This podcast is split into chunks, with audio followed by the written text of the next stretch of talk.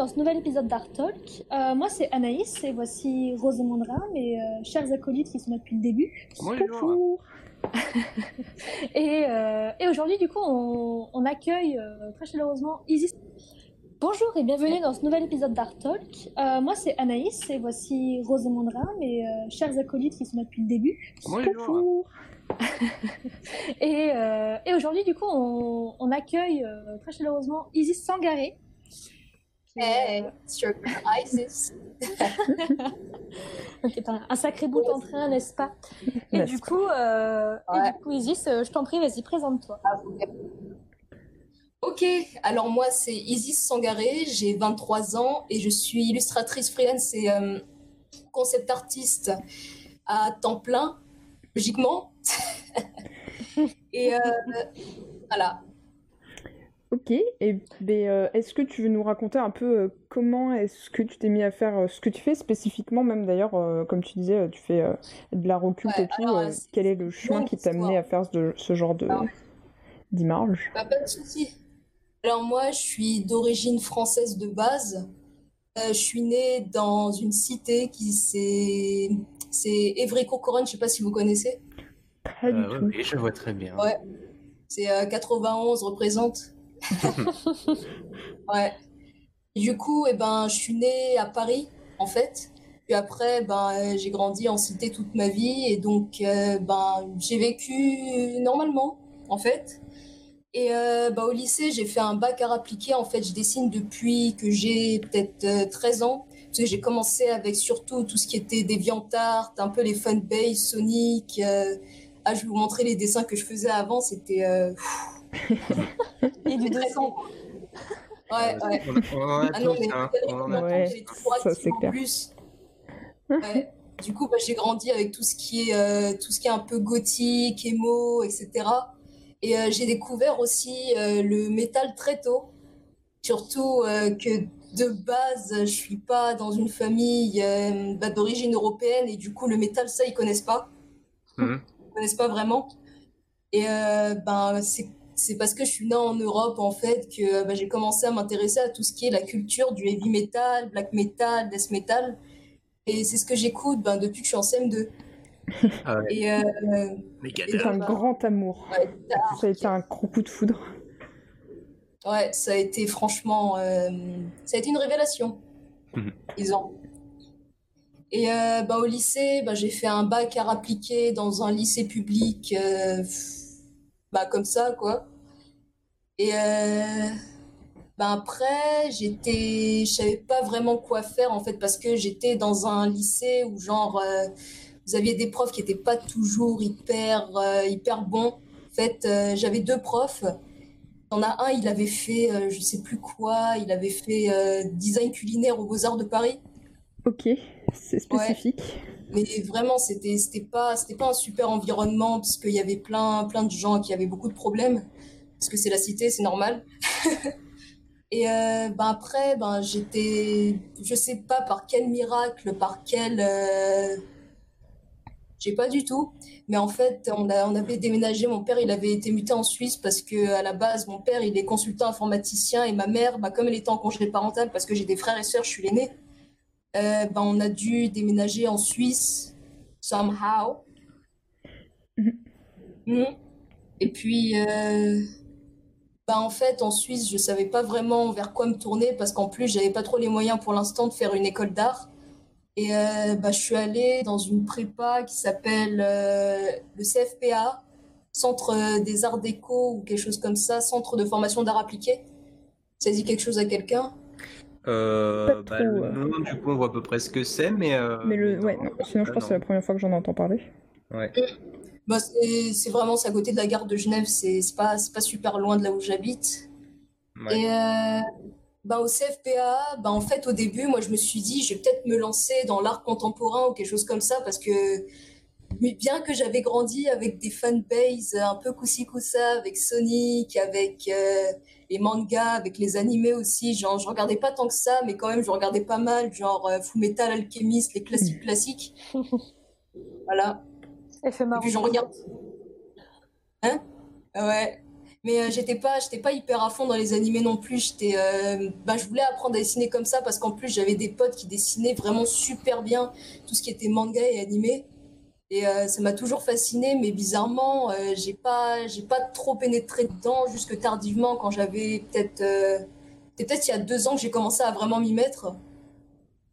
Et après, ben, j'ai voulu me lancer dans l'art contemporain. Du coup, c'est très bizarre, mais je voulais devenir artiste peintre et peindre des paysages et des choses comme ça. Mais après, je me suis dit, mais euh, en fait, c'est extrêmement compliqué de percer dans ce milieu parce que j'ai vu des choses en école d'art contemporain, mais c'est oh, il y avait des gens. Mais quand je vous dis, il y avait des gens qui parlaient de mythologie personnelle, on ne sait pas de où. Alors voilà, c'est ma mythologie personnelle, c'est euh, quelque chose du fond du cœur, alors qu'en fait, euh, faut avouer que tu voulais, tu voulais juste avoir, je sais pas, un 5,5 pour euh, tout le, le petit débat philosophique, je sais même pas ce que c'était. Et donc, euh, je me suis dit, ben, euh, en plus, en plus j'étais avec des potes qui adoraient dessiner.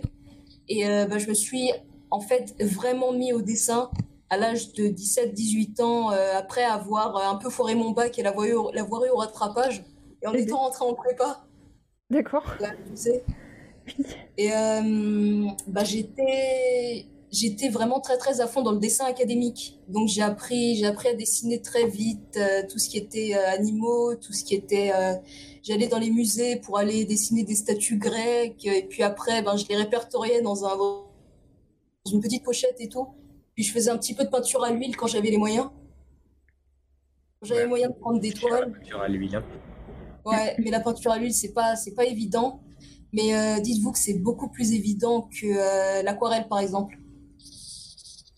Ah, moi, pense mais c'est l'inverse. Ouais, pareil. ah, non, Ah ouais, de ouf. l'aquarelle, mais c'est le truc que je, j'arrive pas. Ah ouais, c'est trop marrant. J'y arrive, j'y arrive un petit peu comme ça de temps en temps pour faire des petits croquis et des trucs comme ça, mais sinon l'aquarelle, c'est pas une technique que j'utilise euh, régulièrement, sachant que j'ai essayé de me tourner vers la peinture digitale plutôt. Et ce qui fait qu'après, ben, j'ai mis euh, quasiment toute une année parce que, euh, ben, faut avouer un petit peu, on foutait rien en fait. Et du coup, euh, j'ai mis une année à monter. euh, Non mais vraiment, mais euh, c'était c'est n'importe quoi. euh, tout le monde glandait pendant la journée et puis après on quittait plus tôt. Les profs s'en battaient les couilles. Excusez-moi du langage. pas de soucis. C'est une émission pour adultes, euh, pas de Mais soucis. voilà. Ouais, tout Ah, non, pas de souci. Ah, je dis les choses du fond du cœur un petit peu. Vas-y, t'inquiète. Voilà. Et puis donc, euh, ben, je suis rentrée à l'école Émile Cole après avoir monté mon dossier de dessin pendant à peu près 6 à 9 mois.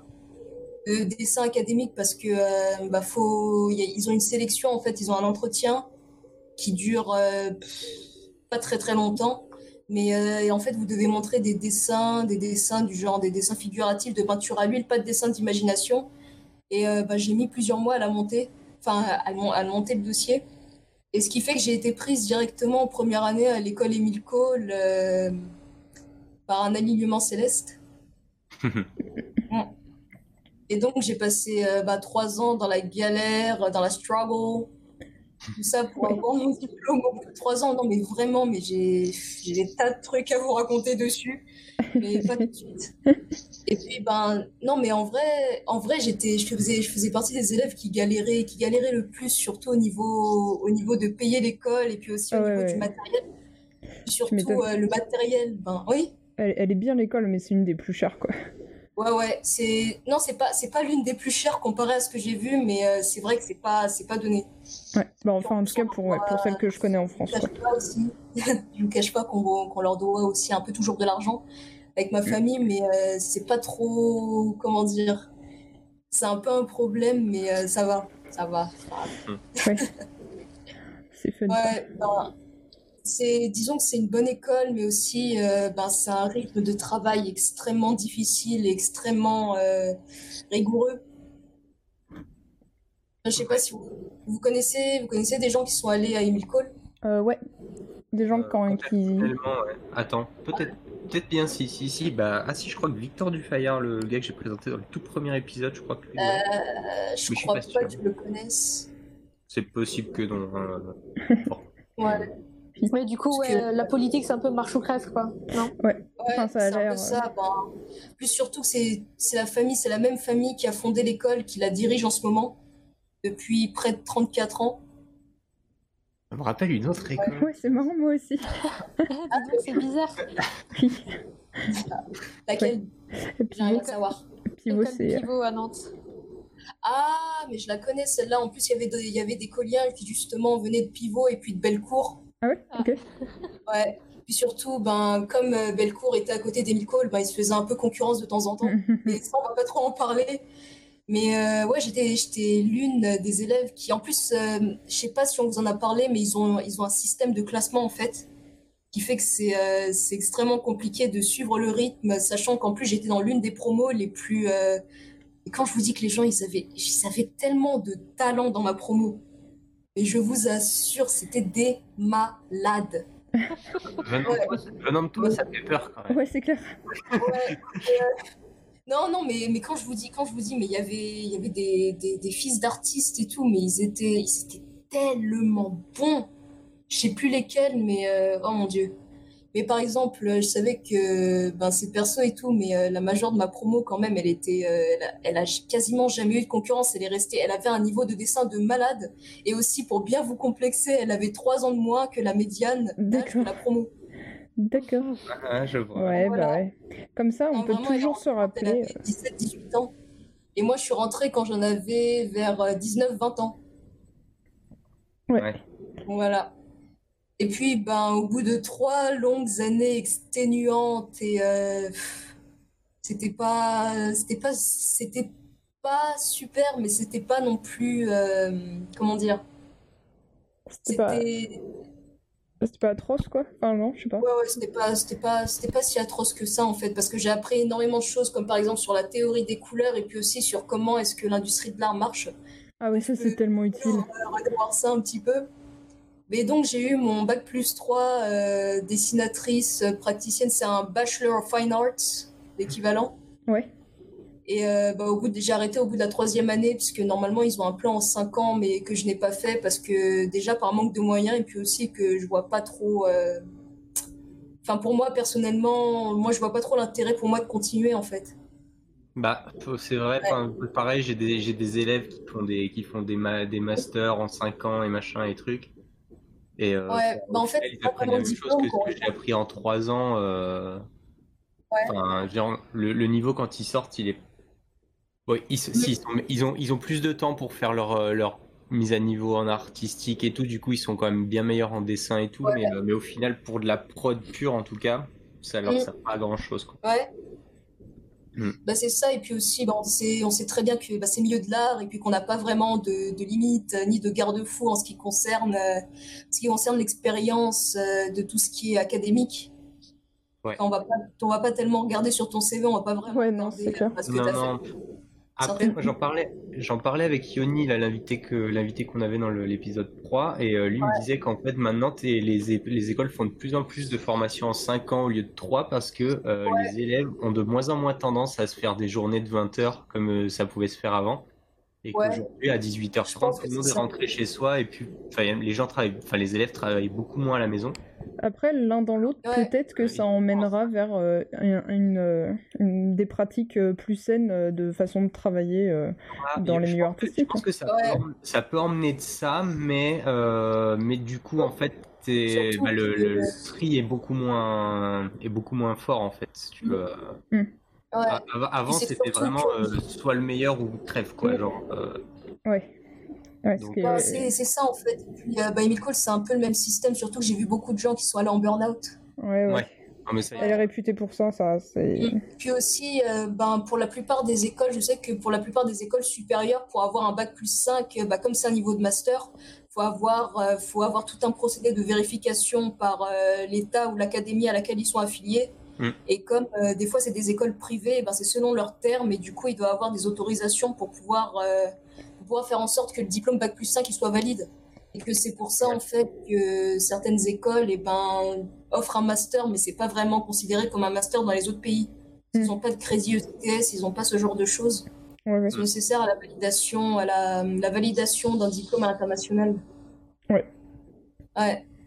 Après, une fois que tu es embauché, etc., c'est pas vraiment ça qui compte. Mais par Ouais. contre, effectivement, si tu veux faire des échanges scolaires, aller dans d'autres écoles, euh, c'est pratique euh, de pouvoir avoir Mhm. ce système, euh, d'être dans ce système, quoi.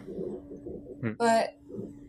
Puis surtout que, ben, en fait, euh, je veux dire, euh, même ceux qui ont appris en autodidacte, de toute façon, ben, ils auront plus de chances de se faire embaucher que quelqu'un qui, qui a passé ses années et ses années à faire des études. Parce que quand même, euh, t'en as, t'en as, ils restent pendant, pendant plusieurs années en école d'art sans rien faire, quoi. Bah, Ouais. c'est c'est ça le truc, c'est qu'en fait, il y en a beaucoup qui comprennent pas que c'est pas parce que tu payes une école euh, 10 000 boules par an que tu vas trouver du travail. Non, c'est clair. Et, euh, Ouais. et, et du coup, bah, ça amène à des situations où euh, bah, bah, tu as des Mm. élèves qui, euh, qui, payent, euh, qui payent, qui travaillent pas, et à la fin, ils râlent après l'école parce qu'ils n'ont pas travaillé, qu'ils n'ont pas de travail, mais Ah, c'est leur faute en fait. Il y a, il y a beaucoup de gens comme ça qui sont allés à Cole. Bah, y a ça, c'est- des, il y en a partout des élèves comme ça, hein, dans toutes les écoles. euh, Ouais. toutes les écoles. Ouais. Et il y a, pourtant, il y a vraiment tout le temps des Ouais. gens pour dire et répéter que l'école t'en sort ce que t'as mis, quoi. C'est ça, c'est euh, exactement ça. L'éc- L'école, c'est un, un multiplicateur, sauf que bah, multiplié Mhm. par zéro, ça fait zéro. Quoi. Donc, Ouais. euh, euh, si Mais bon, y il y a un peu d'espoir aussi, mais je sais que c'est extrêmement difficile de se faire embaucher, par exemple, après la troisième année. Ah oui, non, mais et, et- Ouais. et- et évidemment. Et après, c'est toujours pareil, c'est tout est- c'est toujours une question de, de niveau en fait. Ouais, c'est pas Euh, qu'une question de niveau, ça, c'est un une truc. question de euh, niveau, mais euh, et que je suis de- rentrée, j'avais un niveau qui était, euh, bah, si vous voulez une idée au classement, entre guillemets, euh, sur 200 élèves, sur 200 élèves, j'étais genre euh, 90e ou 100e ou quelque chose comme Ouais, ça. Mais, euh, mais c'est ça le truc, c'est qu'en en fait, ton classement dans ta classe, Ouais. on s'en fout en fait. ça. Une fois que t'es sorti, ouais. Totalement quoi. Ouais. Mais après, il n'y a, pas- il y a pas que le euh, niveau qui compte pour trouver du taf. hein. y a pas- Il y a aussi les y a pas- connexions, euh, parfois, ça Il peut t'aider, il y a les connexions, il y a aussi, faut être là au bon endroit au bon Ouais. moment. C'est-à-dire Mm. que tu peux avoir le meilleur niveau du monde. Si le- la boîte dans laquelle tu veux rentrer n'a pas de position pour toi à ce moment-là, bah, tu peux pousser. Hein. Tu rentreras pas. Puis aussi, mais je trouve que c'est un peu dommage de ne pas en parler aux élèves parce que euh, c'est aussi un contexte de euh, votre situation socio-économique et puis surtout de votre chance. C'est Mm. comme partout, Ouais. en fait. Ouais. Et, euh, tu as des élèves aussi dans cette école, ce que, ce que je retrouvais, ce que je trouve redoutable dans beaucoup d'écoles comme Émile Cole, c'est qu'ils font beaucoup de favoritisme. C'est qu'en fait, euh, ils vont, ils vont gonfler euh, l'ego de certains élèves, qu'en fait, ils trouvent extrêmement doués, qui font, euh, ben, dont ils mettent les travaux sur les prospectus, etc., pour faire de la pub à l'école.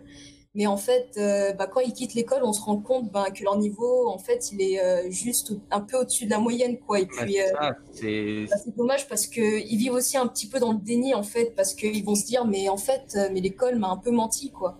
Mm, Mm. bah non, mais que- clairement, clairement, c'est, euh, Ouais. j'en, parlais aussi l'autre fois avec, euh, avec un pote Mm. Qui me disait ouais, moi j'étais à l'école, euh, les profs ils arrêtaient pas de me dire que j'étais fort, que j'avais le niveau et tout machin. Je suis sorti, Ouais. euh, j'étais à Annecy, j'ai montré mon portfolio, tout le monde m'a dit que ça allait pas. Euh, moi j'avais Ouais. la rage après l'école, quoi, tu vois. Donc Bah, et- c'est ça, et puis bah, c'est surtout pour ça en fait que, que j'apprécie pas ce genre de choses parce que ben moi j'ai pas vraiment grandi comme ça, mais comment dire, je me mets un petit peu à leur place quoi, parce que c'est vrai qu'on a souvent tendance à dire ouais mais eux ils sont tous trop bons et puis nous ça se fait pas parce qu'on n'arrive pas à les rattraper. Bah en fait faut aussi se mettre un peu à leur place, comme quoi ils ont souvent la pression des parents aussi sur les épaules. et c'est, ça que c'est que t'as le, en fait, t'as cette pression de déjà de, des autres. Le problème, c'est qu'on en- discutait dans d'autres épisodes du podcast, c'est que tu vois ce que les autres, tu vois les travaux finis des autres et tu vois tes work in progress à toi, donc forcément, le, tu peux pas faire ça. un rapport avec ça, mais, mais tu le fais quand même parce que ton cerveau est foutu pour penser Ouais. ça. en fait. Oui. Et en plus de ça, ça, en fait, bah, t'as euh, l'école qui te dit que ouais, euh, you're the shit, euh, tu vas trop y arriver, t'es le meilleur et tout. Et alors qu'au final, bah, en fait, c'est en fait, c'est- t'as l'impression que t'es bon et que euh, ou, ou de pas y arriver, mais tu regardes juste pas au bon endroit en fait. Et le, le Mm, bon endroit ça. où il faut regarder, euh, c'est le- les travaux des professionnels qui travaillent dans l'industrie. Mm. C'est le travail des pros, mais aussi il faut se dire que les pros ils ont pas forcément le même background non plus. Non, Mais euh, surtout, euh, qu'est-ce que je voulais dire déjà? Parce que ça m'arrive souvent de choses. je peux pas t'aider euh, mais surtout qu'aussi, bah, quand ils vont sortir de l'école, ce genre d'élèves, ce que je trouve bien dommage, c'est qu'ils ont le niveau pour commencer à se mettre au jus directement, mais ils vont continuer à aller dans d'autres écoles et à se prendre d'autres masterclass et d'autres workshops pendant, bah, pendant 40 heures par semaine. Et au final, ben, euh, tu veux dire, ça se sent dans ton taf et dans ta personnalité, quoi. C'est vraiment Bah, dommage. ça, tu, en fait, t'as toujours, en fait, toujours tendance à croire que t'es pas assez bon, et en fait, au final, un ça. jour, tu finis par plomb, par, euh, par arriver dans la, Homme de l'imposteur et tu, et tu t'arrives et tu fais, ah mais en fait, je suis complètement capable. euh, et, puis, euh, et puis C'est tu ça. fais, et puis voilà quoi. Enfin, Parce qu'au bout d'un moment, bah, faut se dire, ben, je suis plus étudiant, je vais devenir artiste et euh, faut s'y mettre quoi. c'est ça. Go for it. Ouais, C'est ça. puis, euh, se, se prendre soi-même au sérieux et se voir comme quelqu'un de pro, etc. euh, c'est vrai que des fois, Ouais. c'est pas. T'as beaucoup de gens, euh, j'ai l'impression, dans les euh, gens qui font des trucs artistiques, qui sont pas très. euh, c'est Mhm. pas leur point fort, quoi. Se dire, genre, ok, ok, euh, je peux aller voir les gens et leur dire, ouais, ouais, bien sûr, ce que je vais vous faire, ça va vous aider. euh, regardez la preuve, voilà mes trucs que j'ai fait de mon côté pour Bah, c'est ça en fait. Mais surtout, ben, faut partir du principe aussi qu'on est des artistes et que se prendre au sérieux, mais je veux dire, les gens nous prennent déjà pas de base au sérieux. oui. Le souci, c'est ça. Le souci, c'est en fait, il faut, faut te prendre au sérieux quand ça vaut le coup de te prendre au sérieux. Ah oui, bien Moi, sûr, faut Ouais, pas euh, te ça. croire. euh, de- qui se prennent qui, qui arrivent pas à se prendre au sérieux à se dire qu'ils sont euh, qu'ils sont Ouais. assez bons et tout machin et, euh, et, euh, et au contraire au, et, et au contraire j'en connais j'en connais alors que ça, ça va alors que ça va très bien et j'en connais d'autres au contraire qui sont persuadés Mhm. que c'est des brutasses et pardon mais ils sont mauvais quoi mais vraiment ils sont nuls nuls nuls et ils sont Ouais. persuadés Bah, que c'est des gros bourrins et machin et Hmm. tout et euh, Et au final, ça marche ça marche pas en fait euh. Parce ça. que euh, ouais parce qu'en fait ils arrêtent pas de poster en disant euh, hey, regardez je suis trop fort ce dessin j'en suis fier et tout machin puis tu regardes tu fais ouais, Ouais. c'est un peu nul quand même et puis euh, puis non non et, en fait ils arrêtent pas de poster ils postent tous les jours tous les jours tous les jours et au final bah en fait euh, ils ont euh, ils ont plein d'abonnés de machin Bah, de likes et tout en fait. Bah après, euh, Ouais, si, si ça leur fait du ça taf. s'appelle, euh, L'effet de Nick Kruger, est-ce que vous connaissez? Euh, attends ça me dit un truc c'est pas le Ouais. Si si si c'est l'effet où genre euh, quand t'es persuadé d'être bon t'y vas Ouais. et du coup on te propose le job et puis au final tu fais tu fais comme il faut et puis euh, Bah ouais, près, en fait, euh, souvent les gens, quand ils sont persuadés de savoir quelque chose, eh ben, ils, vont, ils vont avoir tendance à surestimer leurs capacités, alors que les gens qui en savent beaucoup, justement, ils doutent et puis ils les sous-estiment. Hmm. Et c'est ça que ça. je trouve super marrant. Ouais. C'est souvent dû ben, à un manque euh, ben, de, de, de conscience de soi, souvent, je trouve. Comme on Ouais. dit, euh, quand, quand tu sais pas trop de trucs, euh, plus tu sais des choses, et genre le savoir c'est des tas de petites bulles, quand tu connais une petite bulle, tu vois autour de toi il y a 5-6 bulles, et t'es là genre, oh je connais quand même beaucoup de trucs par rapport à tout ce qu'il y a. Et quand t'as une cinquantaine de bulles à ton actif, t'es là genre, il y en a tellement d'autres autour que je connais juste pas, qui touchent toutes ces bulles. euh, Ouais, ouais. Faut jamais partir du principe qu'on sait tout. Non, ça c'est clair. C'est un bon piège à éviter, alors, ça va. Ouais. Celui-là, c'est Ouais. un- Celui-là, on peut être sûr qu'on saura jamais tout. J'allais vous parler euh, de mon taf. Ouais, de ce que Vas-y. t'as fait une fois que t'es Raconte. sorti euh, Ouais. des 1000 calls. Ouais. Ouais, du coup, après Emile Cole, eh ben, je suis restée, euh, bah, je suis retournée chez mes parents et donc euh, je vis chez eux depuis, euh, bah, depuis que je suis rentrée. Puis, euh, bah, comme je m'entends très bien avec ma famille, c'est pas, c'est pas un problème, mais euh, au bout d'un moment, je compte euh, voler de mes propres ailes. Oui. Non, mais c'est pas, dites-vous bien que c'est pas, c'est pas une honte de rester chez ses parents quand on Mm. a, quand on a la vingtaine parce que c'est extrêmement compliqué. C'est clair. Des fois, il y a une Mm. espèce de pression euh, sur si ça se passe bien, que Mm. la situation est bien pour tout le monde, il n'y a pas de, de problème à ça si ça permet de d'enlever un des stress du début de la vie active, quoi. Ouais. Exactement. Mm. Parce que je sais très bien que euh, je sais comment dire, c'est pas c'est pas la bonne période où je peux commencer à travailler en indépendante, surtout que quand tu veux être artiste, bah il y a des chances que tu saches pas quand ta prochaine paye et ton prochain repas. Ouais. Ouais, ouais. Ouais. Et donc c'est hein? Non ouais, vas-y vas-y Euh, non. Et donc j'allais vous parler ben, de tout ce que je fais. Bon, je dessine, euh, j'ai une fascination du coup pour le paranormal, le métal et tout ce qui est macabre, le côté sombre de la vie. Ce qui fait que ben, je dessine beaucoup en traditionnel et plus en digital parce que en fait c'est une question plus de flemme. ouais Totalement. c'est ça. Puis aussi, ben, je sais pas, j'aime bien peindre avec de la lumière. Je trouve ça, je trouve ça, je trouve ça absolument fascinant quand même, les progrès de l'humain, comme quoi euh, Oui. dessiner sur écran comme ça, euh, avec ma Intuos Pro toute pétée, la donner. Ouais. Ouais. Ouais. Bah, c'est tout ce qui me fascine en fait, c'est euh, tout ce qui est côté sombre de la vie et je me, comment dire, j'adore aussi me cultiver dans tout ce qui est, bah, tout ce qui est médecine, tout ce qui est zoologie, tout ce qui est, euh, tout ce qui est science. Botanique. Euh, Je me rappelle Ouais, qu'on avait beaucoup parlé de plantes aussi et trucs comme ça. Attends, t'entends pas bien Ah, tu... vous m'entendez mal? Euh, ouais, c'était pas très clair. D'accord. Je disais aussi de botanique parce que je me rappelle qu'on avait pas mal parlé de... des plantes, les simples et euh, ce genre de choses. Ouais. Ah oui, oui. Ah si, si, mais je m'en souviens, on en avait parlé. Oui. Ben, ma passion aussi, c'est euh, bah, tout ce qui est de la botanique et puis étudier les plantes médicinales et les plantes euh, de sorcellerie, les plantes empoisonnées. Ouais. Et ce qui fait que ben, j'arrive à les identifier comme ça par-ci par-là quand je vais faire des petites balades. Ouais. Es druide aussi. Ouais. Oui, Oh, ça c'est trop fascinant. Enfin, j'aime trop cet aspect-là. Ouais. Et donc, bah, comme je suis fascinée par tout ce qui est mythologie, mythologie païenne et mythologie, euh, ben, forcément, euh, bah, de la mythologie de toutes sortes, mythologie déjà nordique, mythologie grecque, mythologie slave, mythologie biblique. Justement, j'allais vous parler justement d'un projet que je suis en train de faire en ce moment, qui est un artbook, qui normalement verra le jour peut-être en 2021 ou en 2022, début 2022 à peu près si tout se passe bien, parce que Corona. Et... Ouais. Ouais, ouais. On va espérer. Ouais, Ouais. ouais, mais l'épidémie, disons, ça a un peu ralenti, euh, bah, avec le confinement, ça a un peu ralenti ma fréquence de travail parce que je sortais à l'université pour, euh, bah, pour squatter la fac un petit peu, pour squatter les livres. Mm. Ouais. Ouais. Puis, euh, bah, en plus, mes parents, ils l'ont eu, donc euh, Oh la vache, ça Ouais. devait pas être fun. c'est pas- c'est- Mm, mm, mm. Vous avez des questions? Euh, oui, moi justement, j'en ai une. Tu viens d'énoncer euh, que tu avais une passion, entre guillemets, pour tout ce qui était euh, science, etc., etc. Et je te rejoins là-dessus parce que moi aussi, je suis très passionnée par tout ce qui nous entoure et, euh, et la planète Ah, en yes. général. Et, euh, et du coup, est-ce que tu aurais des projets, par exemple, ou euh, des envies de bosser euh, pour la vulgarisation scientifique et historique, tu vois, de faire l'illustration pour ça? Ouais, ah, j'avais, j'avais pensé à ça, euh, mais euh, je me suis dit, euh, ben, comme c'est, comment, comment dire, j'ai un esprit un peu plus.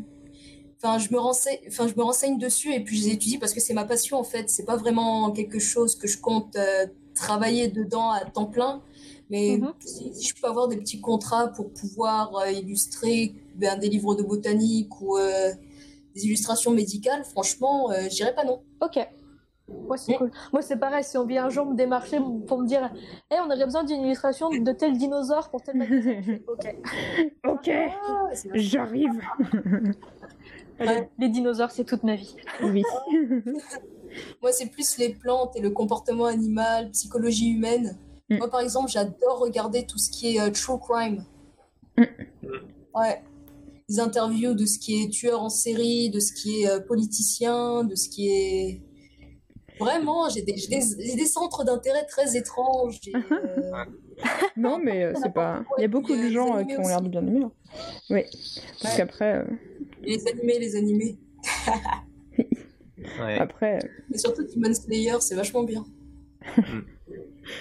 après, c'est bien parce que tout ce genre de trucs, euh, ça t'enrichit et tout, et ça, ça fait que t'es Ouais. d'être curieuse de plein de choses, ça fait que ça peut que enrichir ce que tu après Ouais. euh, produis. Euh, et ça, c'est vraiment un C'est ça, faut vraiment, c'est bah, être artiste, c'est vraiment, euh, je sais pas si vous avez vu Picasso et Dali, mais ils exploraient absolument de tout. Ouais, Ah bah ouais, complètement. Ouais, c'est des fous furieux. Picasso, c'est clair. C'est ça. Mais par exemple, Picasso, on le vante surtout parce que ben, c'est un peu un enfant prodige qui a été poussé par son père, euh, Mm, qui mm. lui a beaucoup mis la pression sur euh, son niveau de dessin. Parce que son père, euh, il était, je crois qu'il était directeur d'une galerie, il me semble. Aussi. Et euh, il voulait absolument que son fils il devienne un grand artiste. Et ce qui fait que Picasso, il a commencé à dessiner très très bien, mais beaucoup trop tôt. Oui, Ce qui fait qu'il n'a pas eu l'occasion de, euh, de découvrir la passion. Voilà, De dessiner comme un enfant. C'est ça, de dessiner comme un enfant, parce que quand tu fais des superbes chevaux et des superbes peintures, quand tu rentres au Beaux-Arts à l'âge de 15 ans, c'est... euh, Ouais, genre t'as pas trop eu euh, l'occasion de découvrir euh, qu'est-ce que t'aimais quoi dans la vie. Ouais, Ouais. exactement. Puis surtout, il y a tout ce qui est euh, l'excentricité aussi, il faut être un peu, faut être un peu fou. Par exemple, Dali, mais euh, Un petit Dali, peu. c'était un malade. Genre, il se baladait dans les rues de Paris avec un, avec un tamanoir, avec un fourmilier. Mhm. Il a joué dans une pub pour du chocolat. Il a créé un smoking aphrodisiaque. yes. Mais oui, oui, enfin c'est c'est bi- c'est bien euh, ouais, de, de prendre des, des inspirations un peu ailleurs que dans les que dans les les, les entertainments classiques, genre les films, la BD et tout. C'est ça. Ouais. Et Parce euh, qu'il faut pas juste consommer tout ce qui est BD, film. euh, Enfin, faut pas juste consommer tout ce que tout le monde consomme. bah, Oui. faut pas non plus rester trop dans le marginal parce qu'après, ben, on commence à devenir ben, conformiste dans ce qui est marginal. ouais. Donc c'est très. Ou juste très aussi, euh, des fois, tellement, euh, tellement euh, détaché de, des trucs euh, en, plus communs que du coup, t'as- t'as- tu fais des trucs et tout, euh, toi tu t'éclates, mais genre, euh, les gens sont là, genre, bah, ça, ça me parle pas, quoi. Ça. Ouais. C'est ça, en fait, il faut, garder contact avec euh, ben, ce que. Ne serait-ce qu'une petite niche, quoi. de- Garder contact avec ne serait-ce qu'une petite niche de. Si jamais tu veux être professionnel, quoi, de, de gens euh, qui vont. Mm, Exactement, et Être puis c'est aussi une question d'empathie et de, de ressenti, parce que quand on aime les trucs trop perchés, ben, on perd un peu le sens de, de notion de d'humanité. Enfin, comment, comment dire? Oui, oui, le On contact avec, euh, avec En une fait, en majorité anglais, de personnes. ça relatable. Ouais, là, ce qui est, euh, Ouais, c'est le mot auquel du... autour duquel je tournais aussi. à quoi tu peux t'identifier, ouais. Ouais. faut arriver à s'attacher tu peux connecter, ouais. Mm. Mm. Faut Mais surtout oui. pas le perdre de vue parce que sinon ça devient le bordel après. Ouais. Puis ce, ce qui est important, c'est surtout de trouver euh, des sources d'inspiration qui sont, ouais, comme on disait, pas celles euh, du cinéma, euh, de la BD et tout, de trouver des inspirations ailleurs, Parce parce, que que, le c'est- problème, c'est que C'est bien de dire tout ça, si le, mais si il la- faut aller si le- voir ailleurs. c'est ça, c'est si, si euh, une forme d'art euh, s'inspire d'elle-même, Ça eh tourne ben, en rond. ça, Ouais. ça donne la chanson française, quoi. C'est euh, s'inspire euh. Aujourd'hui, on a plus le Oh droit. non Ah, on, a, on a perdu Isis. Allô? Ah oui, Allô? et là- ah bah, oh bah zut alors, ah, ça a coupé. Non, c'est vrai que, comment dire, ben, psychologiquement, des fois, je sens que je suis un peu, un peu perchée parce que ben, j'ai un petit peu grandi comme ça. Et euh, je sais pas si c'est une neuroatypie ou quelque chose comme ça, mais en plus, euh, bah, c'est une anecdote. J'ai grandi, bah, comme beaucoup de gens, hypersensibles. Hmm. Ouais. Enfin, ça, ça se comprend en étant artiste, mais j'étais, quand j'étais petite, mais j'étais, j'étais extrêmement introvertie, j'étais extrêmement timide. Et du coup, bah, je voyais les choses un peu, je sais pas, un peu différemment que, que les autres. Bah, du coup, ça allait pas toujours très bien à l'école avec les autres élèves. Ouais, Ouais, le classique, euh, tu ramènes des limaces et tu comprends pas pourquoi les gens ils trouvent pas ça fascinant quoi. C'est ça. Bah, c'est ça. Aussi, ben, comment dire, l'école, c'est pas vraiment fait pour explorer ta personnalité, c'est fait surtout pour être obéissant. Bah de, ça dépend des profs. Ouais, Moi je travaille vraiment avec beaucoup de profs très très bien. euh, Et euh, c'est Ouais. super cool quoi. Euh, des, des gens en école primaire et tout qui sont très... euh, Enfin j'adore travailler avec, avec les, les, différentes écoles justement. Parce que Mm. t'en as qui cherchent Ouais. vraiment à donner à chaque élève, à leur faire se rendre compte qu'ils ont un point fort dans lequel c'est ok d'être fort. Peut-être ils sont moins forts en maths, Ouais. en attendant s'ils sont super bons pour s'exprimer, ben c'est quelque chose qui vaut Bah, quelque chose. Et, ça. genre, euh, voilà. Et ça c'est vraiment cool. Mais c'est vrai que c'est pas tout... C'est pas de l'expérience de tous les élèves malheureusement. C'est ça, et puis ben, je sais très bien que j'ai grandi dans des, ben, dans des écoles qui sont pas vraiment comme ça, où euh, t'as des, t'as des maîtres et des maîtresses qui, des fois, ils ont pas vraiment toute leur tête. Ouais, c'est dur ça. Ils sont. Pourtant, putain, c'est Voilà. pas- c'est pas de bol quoi, parce que moi je vais surtout dans des ZEP, et euh, du coup, bah voilà, mais je pense que c'est le fait que ce soit pas non plus des ZEP de grosses cités, mais euh, du coup, il y a, il y a des moyens qui Mhm. doivent être mieux répartis aussi, et les profs ont plus le, le temps d'être patients, enfin l'occasion d'avoir de la patience pour chaque Ouais. élève. Ouais, ah, mais je sais que mes, les maîtres et maîtresses que j'avais eus, ben, ils étaient pas, ils avaient pas ton temps. ouais, ouais, c'est dur. Ah, surtout ma maîtresse de CM2, elle était, elle était pas très. En plus, c'était une folle des chats. Je vois pas où est le problème. Non, mais c'est vrai, euh, elle nous, elle nous, elle nous parlait tout le temps de son chat persan qui s'appelle Lila ou je sais pas. Laisse tomber. Et puis, ouais, ben, c'est, comme ça qu'en fait, j'ai appris à me développer un peu autrement et un peu à lire. euh, parce qu'en plus, j'ai appris à lire très très tôt, Ok. vers l'âge de 3 ans à peu près. Et ce qui fait que bah, j'ai tout de suite. euh, mais c'est tellement bizarre parce qu'en fait, euh, la fascination pour l'horreur et le paranormal, t'as un peu une branche aussi. Je sais pas, c'est. Quand t'es quand t'es petit, en fait, c'est des choses que tu ressens, mais absolument très tôt, et puis qu'après, tu vas commencer à développer. Ouais. C'est vachement étrange. Parce que c'est comme ça, parce que je me souviens que quand j'avais 5 ans, j'avais lu un livre, d'ailleurs à toute la classe, qui s'appelle La main de la sorcière et qui est, qui est extrêmement bien illustré. Anaïs Oui, oui. On aurait un petit débruitage de différents types de films. Pas de soucis. bah, donc, je disais, j'avais lu un livre qui s'appelle euh, bah, La main de la sorcière, et puis ben, je regardais aussi un peu La rue Broca et euh, les vieux VHS. Euh. Mm. Il y en a qui ont regardé euh, les contes de la rue Broca? Ah, ça me dit quelque chose, mais euh, je pense que j'ai regardé et là tout de suite je me rappelle pas. Trop triste. Ah ouais. J'ai justement une pote que j'ai connue à Cole et qui est, qui est fan de ça. Et puis, euh, j'adore son taf parce que même si j'aime les choses macabres, ben, en fait, euh, j'adore les choses mignonnes aussi. Donc, c'est vachement cute parce qu'en plus, elle dessine des petits lapins et. J'adore ce qu'elle fait. Parce qu'en plus, ce que j'admirais chez elle, c'était le fait qu'elle était super organisée. Genre, je regardais ses carnets de croquis, mais je me dis, mais euh, meuf, comment t'arrives à faire ça? Ouais. Non, mais ses carnets de Organisée, croquis, ouais. elle écrivait super bien, hyper bien organisé. Putain, Je sais c'est... pas comment elle fait ça. Ouais, je trouve Et, ça trop et- admirable. et toi, des, et toi, des fois, ça t'arrive à dessiner des trucs ultra mignons, ultra kawaii aussi Ouais. ou- C'est juste que je les montre pas.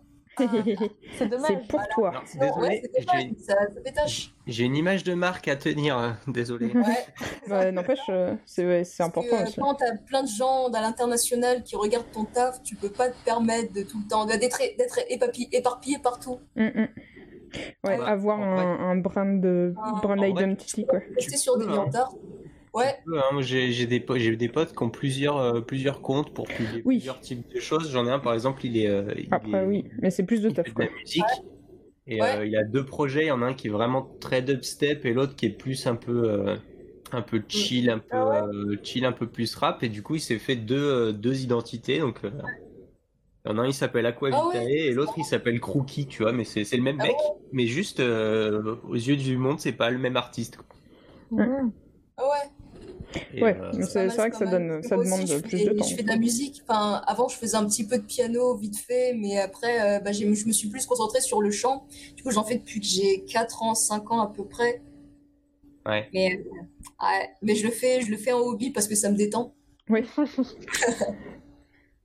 Et Parce que tous les trucs. j'adore, euh, Par exemple, des groupes que j'aime bien. Enfin, j'aime bien chanter des, des chansons de métal du genre euh, bah, Tool. J'adore Ouais. Tool. D'accord. Pas. Ouais. Et euh, Après, euh, en, tant- en tant qu'artiste, c'est euh, c'est toujours sympa d'avoir des, euh, des domaines différents, comme ton pote Mandrin, ou même euh, faire Ouais. du kawaii et en même temps faire l'ultra gore. Après, euh, et du coup, faire deux comptes différents, et du coup, aux yeux du monde, comme tu dis, tu passes pour deux artistes différents. ouais. Après, faut, faut vouloir aussi, entre guillemets, s'emmerder avec ça et tenir. Mais carrément, c'est énormément de taf. Ouais. C'est ça, et puis euh, bah, je sais que bah, vu mon emploi du temps, bah, je suis pas, je suis pas tout le temps hyper, euh, hyper dispo au niveau du temps. Ouais. Mm. Quand même, mes journées elles se remplissent très vite. Comment dire, je me lève vers. euh, Bon, euh, en ce moment, bah, comme c'est un peu les vacances, euh, je m'étais levée vers 11h midi, mais d'habitude, je me lève vers 9h. Euh, je me lève à 9h, c'est café sur le PC direct, je fais des pauses pour manger, peut-être pour sortir un petit peu, mais je sors pas énormément. Mm. Ouais. Ouais, ouais, bah de toute façon. ma vie, ma vie, elle est super. Je dessine sûr. avec les bouts de charbon des- que je récupère dans les cendres de mes espoirs. ah, quoi. Ouais, c'est ça. Trop dark. Trop, trop dark. C'est vachement dark ce que tu dis, André. Ouais. Mais c'est sûr, Ouais. déjà, si, si tu te lèves à midi, euh, déjà la moitié de ta journée est passée, donc oui, c'est normal. Bon, la après, euh, quand tu. Alors, Si tu te lèves à midi- bah, c'est pas la moitié de ta journée. Ouais, ouais, si tu te couches à Ouais. 3 heures et que C'est ton rythme dans lequel t'es le euh, plus efficace, euh, lève- c'est pas. Quand je me lève à midi, ben, je me couche aux alentours de 3 heures, à peu près. Ouais, ouais. Ouais, vu comme ça. ouais. Bon, après, j'ai un rythme de mamie, donc je t'avoue j'ai un peu de mal. à- Ouais. Non, mais c'est vrai, des fois, j'ai vraiment l'impression d'être une petite mamie dans le corps d'une meuf de 23 ans. Donc, euh, Mais c'est euh, pas, c'est- c'est pas grave hein, de faire des horaires à la con. Faut juste, en fait, faut trouver son rythme et, euh, Ouais. et trouver son rythme de, de croisière. Quoi. Moi, j'ai moi, j'ai un pote, par exemple, euh, un collègue qui est absolument pas du matin. Genre, lui, il arrive à, Ouais. il arrive à 11h au taf alors qu'on est censé commencer à 10, mais le soir, il finit à 20h. Ouais. Mais, euh, mais enfin, et, c'est comme ça en fait, ils travaillent comme ça et, Ouais. ça- et c'est pas grave parce qu'ils travaillent bien et il n'y a pas de souci, tu vois. Ouais, bien sûr, il n'y a pas de problème là-dessus, mais après, je pense que c'est. Enfin, moi, personnellement, je pense que c'est plus simple d'avoir un rythme aussi décalé, mais si tu vis seul, et... enfin, ouais, si t'es seul. Oui, oui, bah c'est clair que. Personnellement, si tu vis en couple et que tu vis complètement décalé de ton conjoint ou ta conjointe, Ouais. putain, euh, c'est chaud. Ouais. quoi. Bah, À moins d'avoir, euh, les- famille, Parce que, euh, parce que voilà, c'est. Non, non, je peux pas m'étaler dessus, mais voilà. mais euh, enfin, je vis avec ma famille et puis euh, ben, t'as ma sœur qui vient dans ma chambre euh, pour me montrer un truc ou un truc comme ça. Mais euh, puis aussi, des fois, quand tu te lèves à heure pas fixe, tu perds la notion du temps. Mhm. Ouais, ouais, puis même t'es décalé par rapport au rythme des autres. Ouais. Puis, euh, ouais, des fois quand t'as l'impression de moi, bosser sur un truc. ça, euh, parce que euh, je me dis, euh, bah, ça en vaut la peine et tout, parce que bah, vu ce que je fais de la journée, euh, je peux pas dire que mes journées elles sont pas pleines, quoi. Mais ça, c'est Ouais. clair qu'être organisé dans le temps, ça aide tellement. euh, Enfin, moi, avant, je bossais juste en mode genre, je me lève, je bosse, euh, on fait des pauses pour manger, je bosse, et puis Ouais. etc.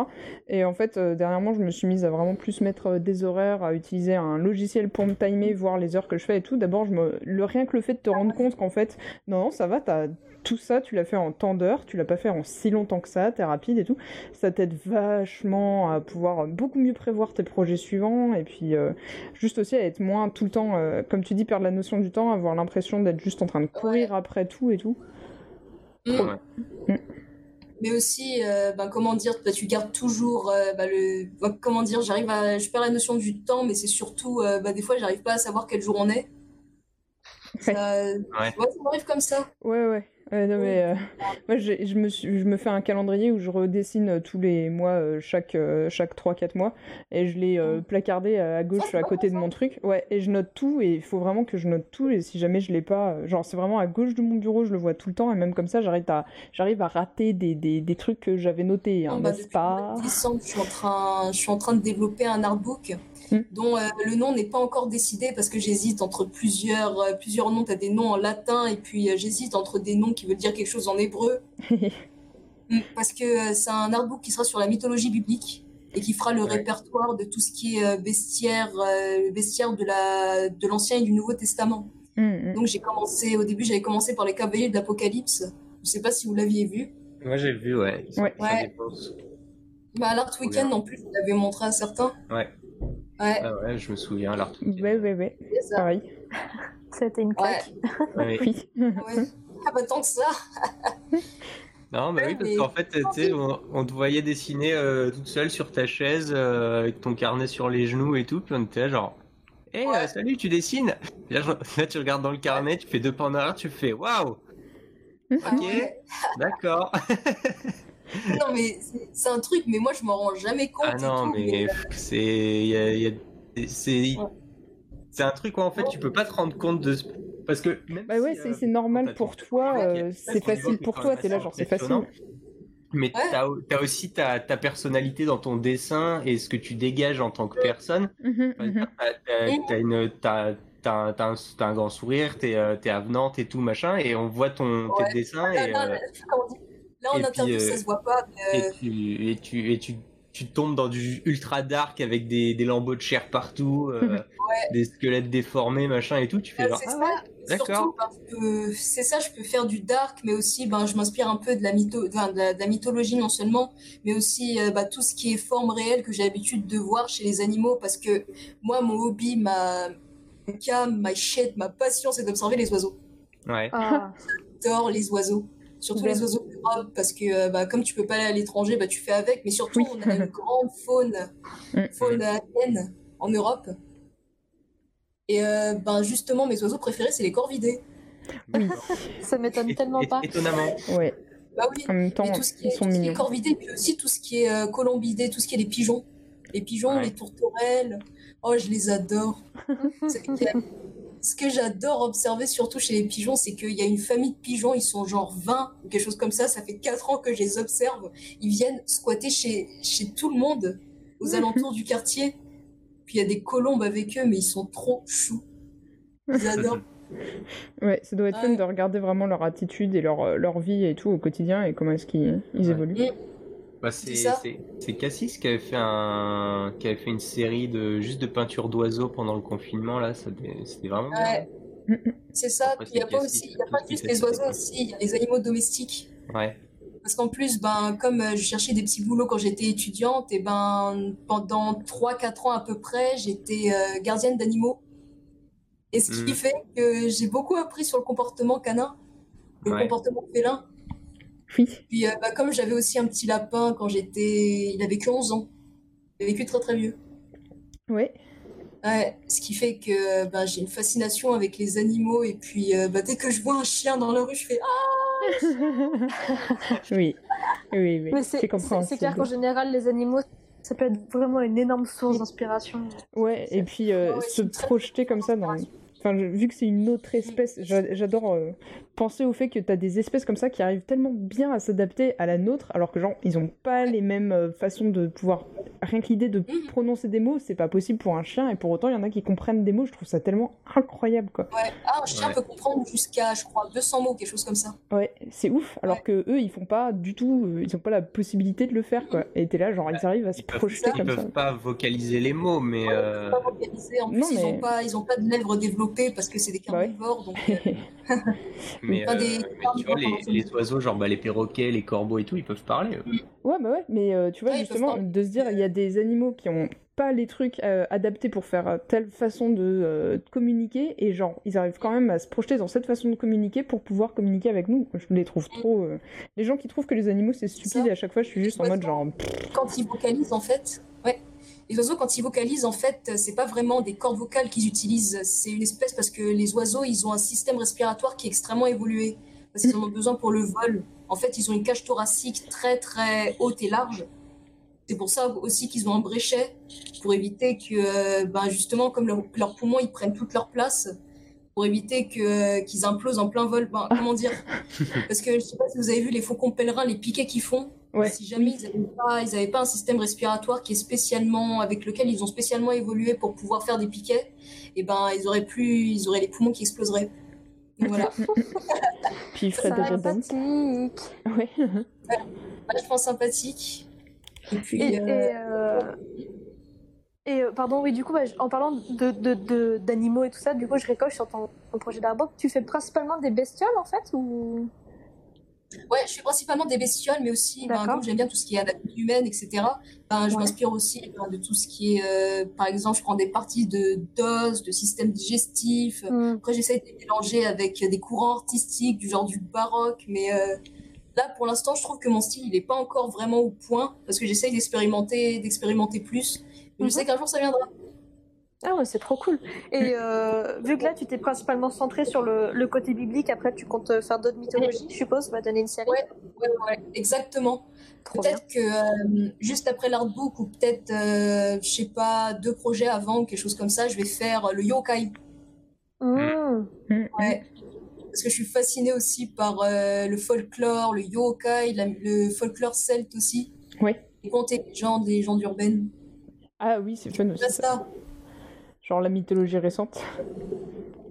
Les mythologies récentes et puis les histoires comme ça, par-ci par-là. Ouais. Et peut-être aussi illustrer la Divine Comédie. Parce que c'est l'un de mes livres préférés. Ouais. Dedans. Ouais. Le paradis perdu de John Milton. Le nom de la rose aussi, là je suis en train de le lire. Je compte peut-être pas l'illustrer. Parce que quand même, il est au début, les premières pages, euh, c'est quand même assez dur à comprendre. Mais après, euh, après, il commence à y avoir des trucs sataniques et tout. Mais c'est vachement... Umberto. Ouais. Lovecraft, pas oublier. Oui. Ah oui, Oui, là-bas. c'est sûr. Alors ça, par contre, en rendre en image... le Necronomicon, franchement, euh, eh, je lui paye son loyer jusqu'à la fin de sa vie. hein. Après, après, le truc, c'est, tu vois, genre, les... j'ai, un peu du mal avec les, les illus sur euh, Lovecraft. Ouais, pareil, c'est Parce tellement que- chaud. Parce que je trouve que, en fait, le, toute la, le, le côté euh, flippant et tout, il repose énormément sur le- l'imaginaire, en fait. Et, euh, Ouais, et, ce qui fait, et ce qui fait peur, c'est que justement, tu sais pas à quoi ça ressemble. Donc, en fait, ça fait. Quand ils te disent que Mm. ça fait peur, c'est ça fait peur à toi parce que c'est toi qui imagines les trucs qui te font Mm. peur. Ouais, voire tu les vois pas quoi.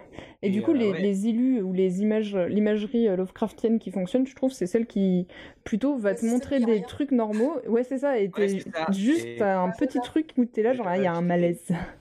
ils ont refait les éditions intégrales il y a pas longtemps et, euh, et genre dans le premier j'étais il y avait de, il y avait deux trois deux trois deux trois trucs illustrés genre t'avais juste des photos genre de vieilles fermes et une vieille route un vieux cimetière dégueulasse Ouais.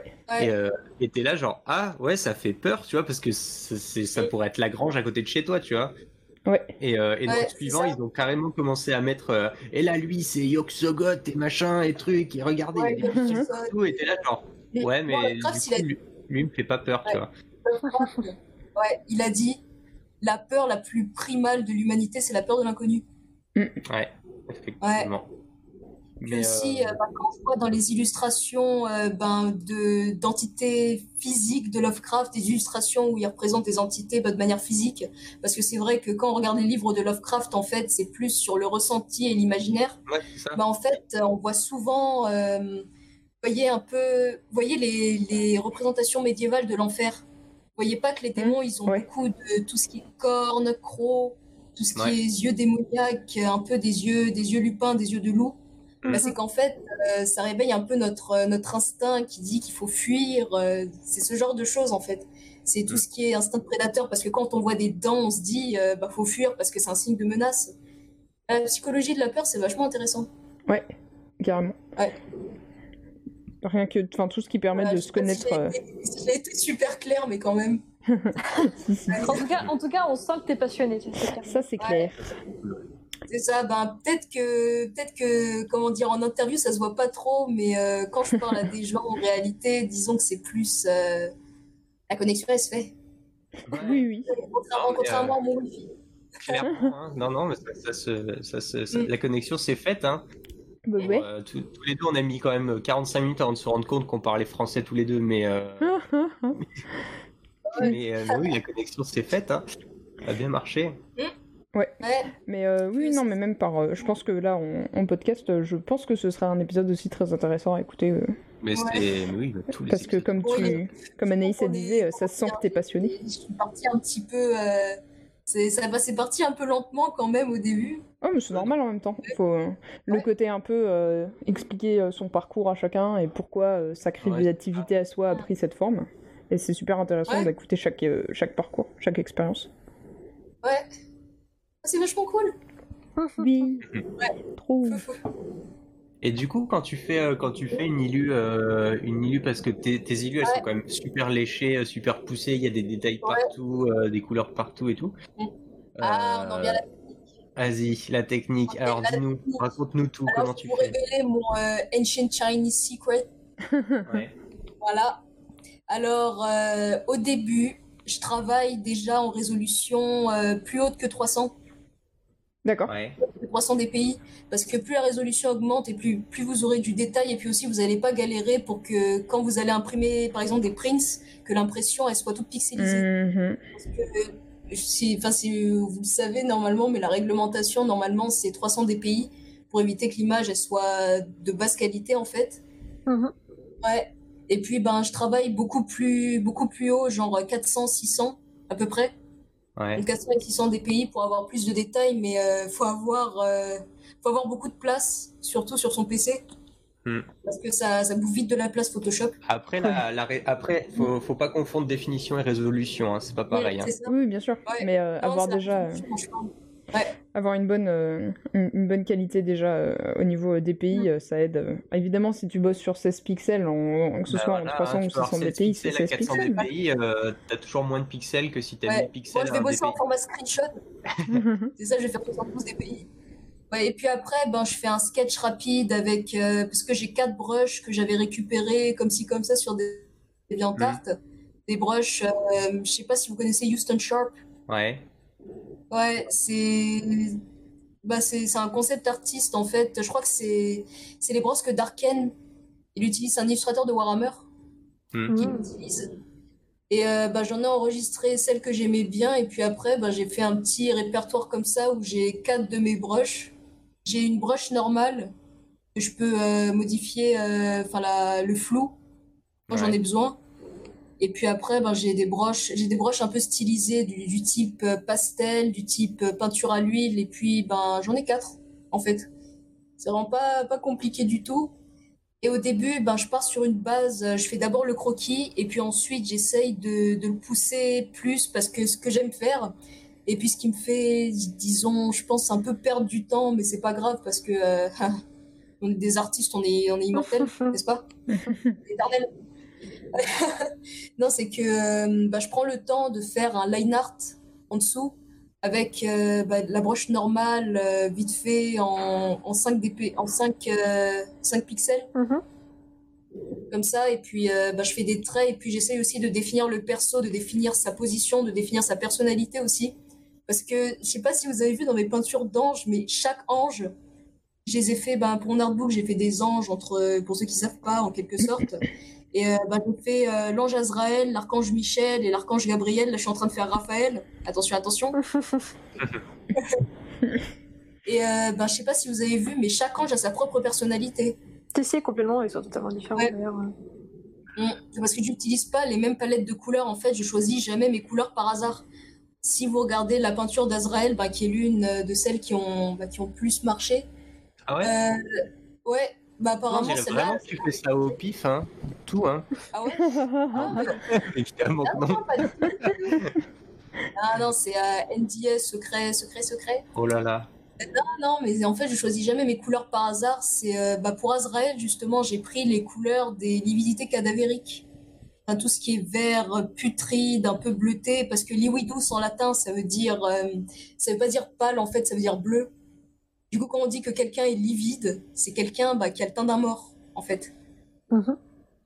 C'est, euh, c'est, c'est- je sais pas si j'explique bien, mais en fait, j'ai pris, des couleurs- ouais, j'ai pris des couleurs qui sont très, comment dire, qui ont l'habitude de dégoûter en fait.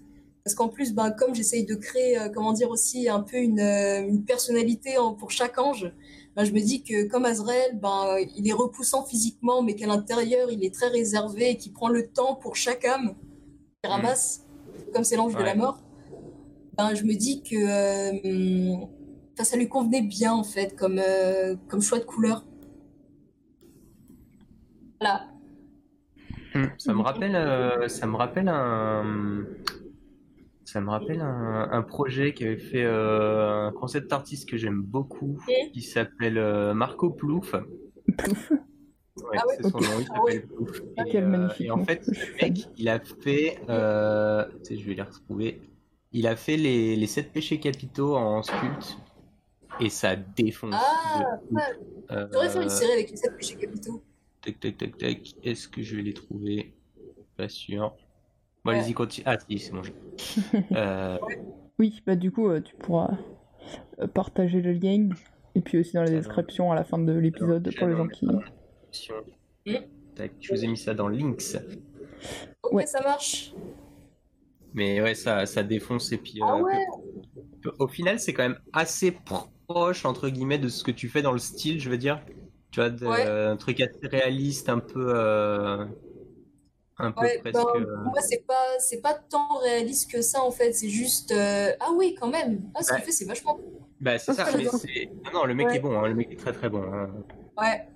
Que la 3D, en fait, euh, je préfère plus, euh, comment dire, la 3D digitale, c'est pas trop mon truc, euh, parce que, comment dire, je pense que le traditionnel et le fait que je fasse de la peinture 2D, en fait, ça crée une certaine émotion, et puis justement, la, le 3D digital, je trouve que c'est un peu systématique, c'est mon opinion, mais je trouve que c'est un peu systématique, je préfère travailler avec de la terre, parce qu'en plus, j'avais appris, j'ai, appris justement à faire de la sculpture à Emicole. Mm. Et euh, j'aimerais plus me lancer dedans, mais il faut que je prenne de l'argile. Mhm. Ouais. Et euh, bah, justement, en sculpture, bah, au début, j'avais énormément galéré.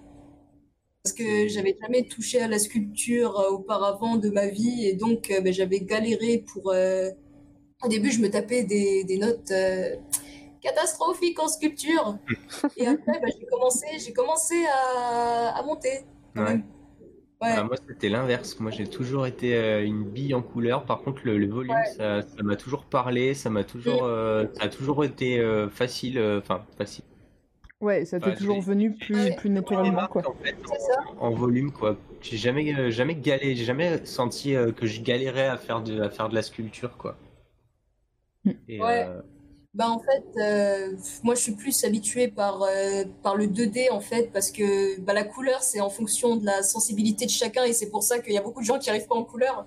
C'est Mm. que c'est en fonction de la sensibilité de chacun et puis on peut pas juste euh, regarder le travail d'un artiste sur Pinterest ou quelque chose comme ça après se dire je vais faire pareil que lui parce que c'est bah, tu seras tu feras jamais pareil en fait parce Bah que je sais que je m'inspire beaucoup de Bekzinski et de Giger mais je pourrais jamais être euh, comme euh, Bekzinski ou comme euh, Giger. Mm.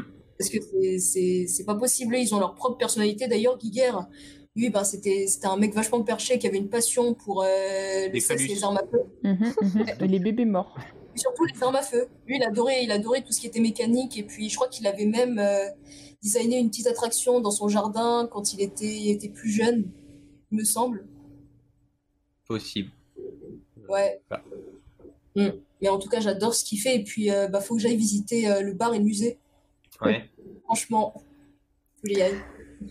Mais en tout cas, c'est clair, entre Giger et Beksinski, euh, ils ont des putains d'univers tous les deux, euh, c'est pas fini, quoi. C'est Mhm. assez, C'est ça. c'est assez fou. hein. Et puis surtout, Bekzinski, lui aussi, ce qu'il faut savoir, c'est qu'il a grandi, euh, comment dire, très difficilement aussi, parce qu'il a grandi à l'époque euh, soviétique. Mhm. Et que du coup, il n'avait pas, il avait pas énormément de, de reconnaissance aussi, et puis pas énormément de moyens. Et malheureusement, ses travaux n'ont marché vraiment qu'après sa mort. Ah ouais, il a un succès posthume, mais euh, un succès posthume. je pense que Beksinski, moi personnellement, je pense que c'est un des artistes qui m'a le plus retourné. Et Ah ouais euh, je pense que c'est le seul artiste que j'ai vu qui a réussi à retranscrire euh, des peurs et des angoisses, tu vois, que, que j'ai Ouais. en fait. On Bah, parlait je- de Lovecraft, Lovecraft Ouais. tout à l'heure, et ben je trouve que Beksinski euh, répond, répond vraiment à cette problématique de euh, retranscrire les- la peur des gens, tu vois. Après, c'est pas vraiment de la peur qui, qui peint, c'est surtout très onirique, c'est assez du rêve et tout, enfin c'est vachement chelou, mais il a vraiment Ouais. son univers, quoi. Parce que justement, c'est euh, pas, c'est pas, le- pas juste le dark que je vois dedans, parce que euh, comment dire, c'est, c'est les, les formes qu'il utilise, c'est très organique et puis ça, fait, ça peut faire Mm, mm. penser bah, à de la peau pliée, à des os. Mais ce que je vois en fait dedans, c'est, euh, c'est tellement sensible, c'est tellement, mais c'est, adorable ce qu'il fait, je l'adore. C'est adorable. Alors, Ouais. les gens qui connaissent pas Beksinski, allez voir ce qu'il fait. Ouais. euh, on en reparlera du terme adorable. Ah, je, comprends, nom je comprends ce que tu veux dire. Ouais, il a un nom imprononçable, c'est Zidzla, il me semble. Oui, ouais. Mm.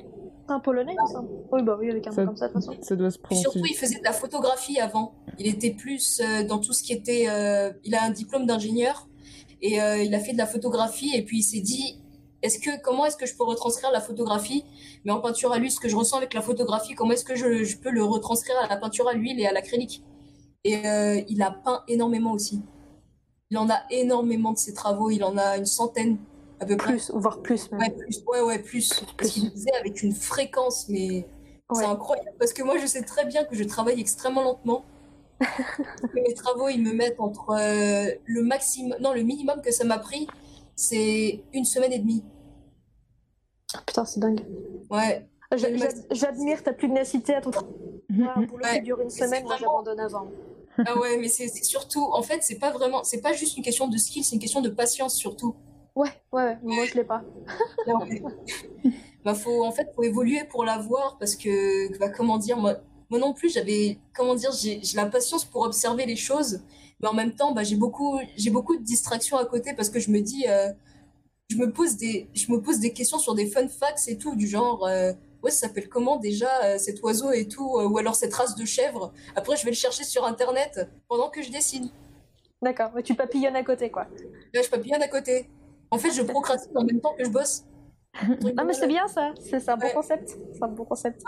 Bah, en fait, la procrastination, c'est pas vraiment la procrastination, en fait. C'est juste, euh, bah, on a, c'est la peur de s'y mettre, en fait. Parce que la procrastination, c'est vraiment, et si je faisais quelque chose à côté, en même temps que je fais mon boulot? C'est comme ça que je le vois.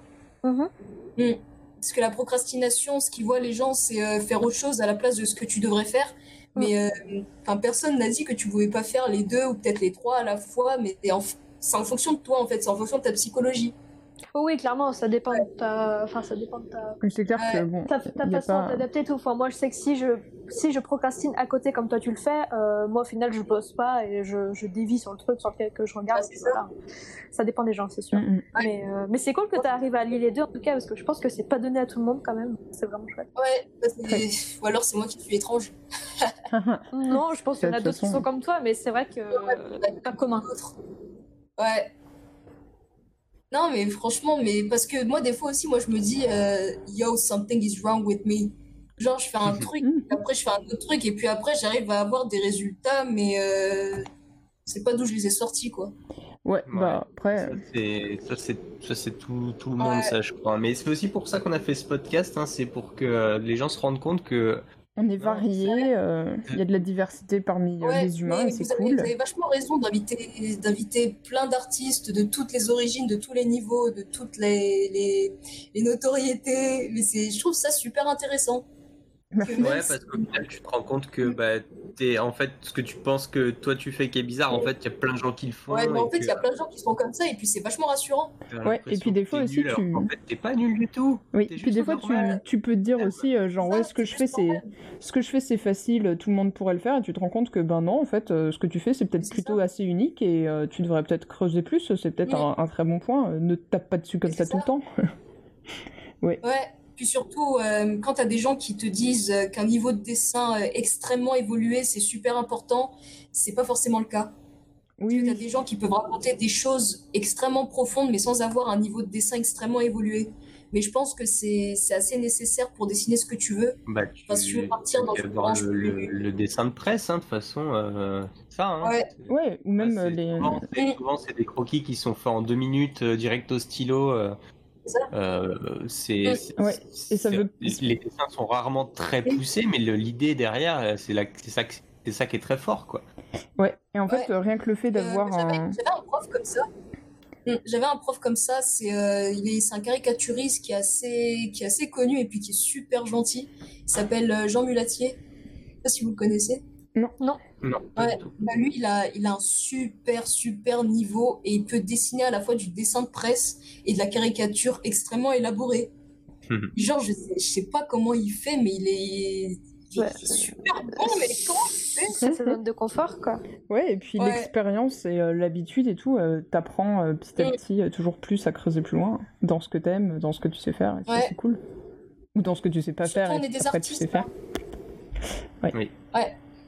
Des artistes, hein, faut pas, faut pas trop, trop partir dans des trucs hyper techniques, hyper marketing. Enfin, comment dire? Bah après, Marketing, ça peut aussi être oui, voilà. mais si ça t'intéresse, c'est cool, hein, tu peux y aller quoi. Mais euh, C'est- en fait, il faut c'est faire, c'est surtout c'est faire ce qui plaît en fait concrètement. euh.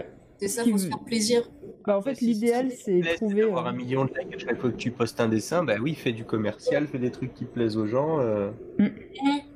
voilà. Mais après, si, quoi, comment dire, si, si c'est si c'est ton délire de faire des trucs qui plaisent aux gens, franchement, mais go for it. Bah oui, complètement. C'est Vas-y. ça, il y a- Bah ouais. faut juste que tu, faut juste que tu saches que tu le fais pour ça, quoi. Ouais. Et Ouais. puis l'idéal pour en vivre, on va dire, euh, c'est de trouver le diagramme de Sven où tu as euh, genre d'un côté ce que t'aimes faire, d'un autre côté ce qui rapporte euh, du Ouais. fric et de voir où est-ce que ça se coupe quoi. Il y a forcément Mm. quelque chose que Mm. toi t'aimes, que d'autres gens aiment aussi. Puis surtout, ce qui est hyper important dans une carrière artistique, c'est l'honnêteté. Ouais. Ça, L'honnêteté, c'est, par- mais ça, c'est partout, ça. Ouais, je pense. c'est partout, mais c'est comment dire, tu peux, en tant qu'artiste, mais tu peux pas te mentir à ton cœur.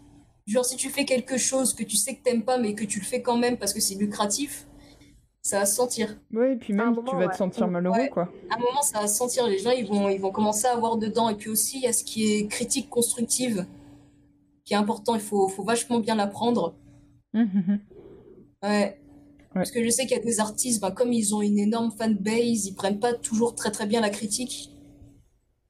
Alors que ben, c'est c'est comme ça que tu grandis en tant qu'artiste, parce que tu as des artistes euh, qui sont encore très jeunes, après ils vont évoluer avec euh, que des gens qui leur donnent des compliments. Et ce qui fait qu'au au moindre, euh, à la moindre ombre de critique, ils vont commencer à bah, avoir un ego qui va, qui va tomber. Mhm. Ouais. Alors que la critique constructive, ben, je veux dire, euh, même moi, je la reçois de temps en temps et tout, et puis c'est c'est vachement bien. Bah, pour ceux qui ont l'occasion de faire une école d'art, déjà, Ouais. un Ah, premier- école une première d'art, étape pour prendre des critiques. euh, Ouais, mais Ouais. meuf, l'école d'art, mais je te promets, ils te taillent. Surtout à Emile Cole, t'as des profs, mais euh, ils mâchent pas leurs mots, hein, ils y vont, ils y vont cash.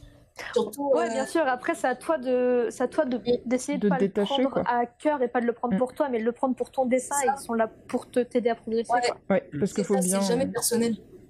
Bah, Oui, ouais, ça, ouais. normalement. Après, si ça devient personnel, c'est que la personne en face de toi, elle est de mauvaise foi, quoi. C'est pas, pas Ah cool. oui, mais si jamais. euh. Sinon, faut se détacher de, de ce que tu fais et savoir que, de toute façon, dans- si jamais t'es dans une production après, euh, tout ce que tu fais, euh, le but c'est que ça serve à un, un but. Donc, si jamais euh, ça sert pas le but en question, on peut te dire, genre, bah non, ça, ça va pas. Ça veut pas dire que toi t'es une merde. C'est juste là, en l'occurrence, ça va pas. Ah ouais, c'est ça. C'est pas la Ouais. fin du monde. Il faut, il faut éviter de rester fâché tout le temps contre quelqu'un euh, qui est extrêmement qui te donne de la critique parce que mais ils sont là pour ça. En plus, c'est imaginez un peu quelqu'un quelqu'un qui a un gros talent et puis qui vous donne euh, ben, les outils qu'il a appris ou qu'elle a appris pour vous enseigner euh, ben, ce qu'elle sait et puis dire que ben voilà être artiste ce sera pas tout beau tout rose, ben faut pas refuser quoi. Mm. Ouais. Ouais. On a, Et voilà, pro- on- on a dépassé même euh, une heure, on a une heure dix. Ah Euh, Je vous propose qu'on passe peut-être au... Enfin, euh, qu'on finisse là et qu'on clôt et puis qu'on passe aux, aux artistes à proposer. Ça vous... Euh, ouais, ouais, carrément. ouais. Pas de souci. Ouais. Alors, euh, du coup, est-ce qu'Isis, tu peux nous mettre ton artiste dans le Ouais. canal Bah, j'ai un artiste que j'aime beaucoup, qui est euh, sous-noté, qui s'appelle Tim French et qui s'appelle. euh, attendez, je vais vous l'écrire. Il s'appelle Squeaky Ren sur Instagram. Attendez, je vais vous mettre dans le link. C'est Squeaky Ren. Voilà, il est du sud des États-Unis et puis il dessine des choses qui sont vraiment très psychédéliques avec euh, plein de formes, euh, un peu de coraux, de choses comme ça. Et c'est spécial. Effectivement, c'est quand même très cool. Mm. Ouais, et puis C'est- c'est un très très bon peintre, mais comment dire, il est, je trouve qu'il est trop sous-noté. C'est clair, j'aime bien son, son, son shading, on dirait un peu, ça me rappelle un peu euh, Frank Casa, Ouais. si vous connaissez. Un peu. C'est euh, un gars qui fait de la des, qui fait de la des IUSF euh, un peu old school et, Ouais. euh, et ça marche vraiment. Enfin, c- et son shading il ressemble, je trouve, et sa façon de représenter les volumes et tout est cool. Ouais, Bien. voilà. C'est super chelou. Oui. Ouais, super chelou, mais quand même. le- En plus, il fait, il le fait à la peinture à l'huile. Et euh, moi, j'aimerais, comment dire, je me dis pas, comment dire, je suis moins douée en peinture à l'huile qu'en digital. J'essaye toujours d'apprendre euh, ben, quand l'envie me vient et quand j'ai les moyens. Mais euh, ce serait bien que. Ben, je m'inspire beaucoup de lui, justement. Mhm. Mm, Ça se Ouais. ressent. En tout cas, euh, c'est- vous avez des points communs mm. Ouais. euh, dans vos univers, c'est clair. C'est ça. Et voilà, et puis euh, ben, c'est tout. Parce que la plupart des autres artistes, en fait, ben, c'est les Wayne Barlow, c'est les euh, Allen Williams aussi, je sais pas si vous le connaissez. Non, C'est I Just Draw sur Ça Insta. me dit quelque chose. ça ça Ouais. D'ailleurs, euh, il avait mentionné mon travail à un moment. Il y en Voilà. a plusieurs des Just Draw. Ouais. Ah, si, je connais. il Ok. fait des trucs Ah oui, j'ai vu passer ça. C'est quand même bien badass. hein. Il est extrêmement balèze et puis il a bossé pour des, des, des films et des studios. Mais, Oh waouh. mon Dieu. Ouais, Parce que quand j'ai vu ce gars mentionner mon travail, Dans 10 ans. Genre, ça oui, mais je me dis, mais, euh, mais d'où il sort quand même? Parce que moi, je suis ses travaux depuis genre deux ans. Et euh, un, un directeur artistique, euh, caractère artiste qui vient te voir comme ça et qui te dit, euh, ouais, j'adore tes dessins et tout, mais c'est. Ouais, c'est vachement encourageant. Les, Ouais, ça fait plaisir, ouais. les mots positifs euh, où t'es là, genre, ok, je suis sur la bonne voie, c'est cool. Vu qu'on est Ça, tout le temps en train de douter. Ça, c'est nice. Ouais. Il y a un Ouais. autre artiste 3D que j'aime beaucoup aussi qui s'appelle Necro Borja. Voilà. Borja. C'est un artiste 3D, il fait des assets et puis après il, les- il fait des photomontages avec et c'est super bien fait. Effectivement. Ah mais oui, j'ai Ouais. vu lui aussi. Putain, oui, ça, ça défend. Mm. Et il a, il a fait des, des, des commissions pour Witcher et Blasphemous, il me semble. Vous connaissez le jeu vidéo Blasphemous? Ouais. Euh, de nom seulement. Ouais. Ouais. C'est un jeu qui est inspiré de tout ce qui est, euh, tout ce qui est folklore chrétien, euh, chrétien récent, du type euh, protestantisme, un petit peu. euh, c'est trop bien comme jeu. Tout ce qui est la symbolique de l'Inquisition espagnole. Oui, oui, bah, il y a vraiment, euh, genre, le jeu, il a une patte graphique qui est, genre, bien, bien unique. Et puis, en plus, Ouais. en tant que jeu, il a Si l'air. vous euh, regardez les concept art, c'est bourré de symbolique, surtout euh, de tout ce qui est euh, Inquisition espagnole, par exemple. Vous savez qu'aux hérétiques, ils leur mettaient une espèce de chapeau pointu qu'on appelait un San Benito. Ils leur mettaient un habit avec des croix et des diables dessus pour dire qu'un hérétique, euh, s'il avait la croix, la croix de... Ça s'appelle une croix de Saint-André. hum, hum. C'est le type de croix pour dire, voilà, pour signaler quelqu'un qui est en, qui est en repentance en quelque sorte. Et par contre, s'il avait des démons, c'est qu'il se faisait condamner. S'il avait, des avait démons sur son habit, c'est qu'il se faisait condamner. Et euh, ben, je suis en train d'écrire un petit peu parce que si je vous ai dit, l'écriture, c'est un peu, c'est ma cam aussi. Toi, t'es vraiment une touche à tout, c'est incroyable. Ouais, mais vraiment, il n'y a pas que ça, il y a l'écriture, il y a la cuisine, il y a la musique, mais euh, j'aime bien tester tout. Ça, c'est trop cool. T'as vraiment l'esprit en, élu- en ébullition, quoi. Ouais, Ébullition, pardon. Ouais, ouais, laisse tomber. c'est ça. Je devais penser à un autre mot en même temps, du coup j'ai dit de la merde, mais ouais. Ouais, non, t'inquiète. Parce que moi aussi, j'ai un peu un temps d'attente comme ça quand je parle parce que j'ai beaucoup de choses dans ma tête à la fois, ce qui fait que mes paroles, c'est pas du tout ce que je veux dire. Ouais. Ouais. Bon. Euh, Aki. À qui Comme vous Qui voulez. Euh, bah, J'y vais si vous voulez. Allez. Vas-y. Ouais, alors euh, du coup, euh, la meuf que je vais présenter, c'est une artiste qui euh, dessine beaucoup euh, et qui fait un peu des, des BD. euh, euh, je la suis que sur Insta, donc je ne vois que euh, ces, ces trucs Insta. C'est Bleu Rituel. Et euh, elle fait. euh, Du coup, euh, elle a l'air de faire des BD plus complètes et aussi euh, des tas de- d'illustrations euh, où elle se base euh, beaucoup euh, sur un côté un peu. euh, comment. euh, mythologie celtique aussi. euh, et euh, beaucoup de de, de personnages euh, Ouais. un peu euh, genre des faunes et, euh, et tout et je trouve ça cool j'aime beaucoup son son traité euh, Mhm. euh, très monochrome aussi et euh, pareil, du coup je... Il y, a un- il y a un petit côté spellbound quand même.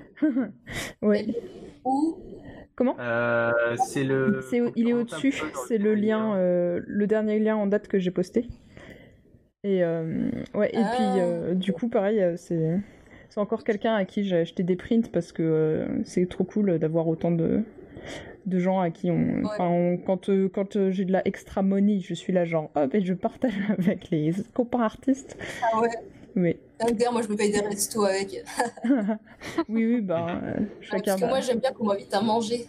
Ouais, c'est Ah. sympa aussi manger Ouais. bien Surtout si c'est. Mm. Je- Oui. Il Ouais. n'y a rien de mieux que de la bouffe gratuite. Ouais. Ah oui, ouais, ouais, ouais, ouais. La bouffe et des boissons gratuites, mais euh, appelle-moi. Oui. enfin bon voilà. Et du coup euh, c'est c'est quelqu'un euh, qui a euh, peu de je trouve de, de followers par rapport à la qualité de ce qu'elle fait, même si euh, ça ne va qu'en grimpant. Mais voilà. Du coup. Ouais. Ok. Ok.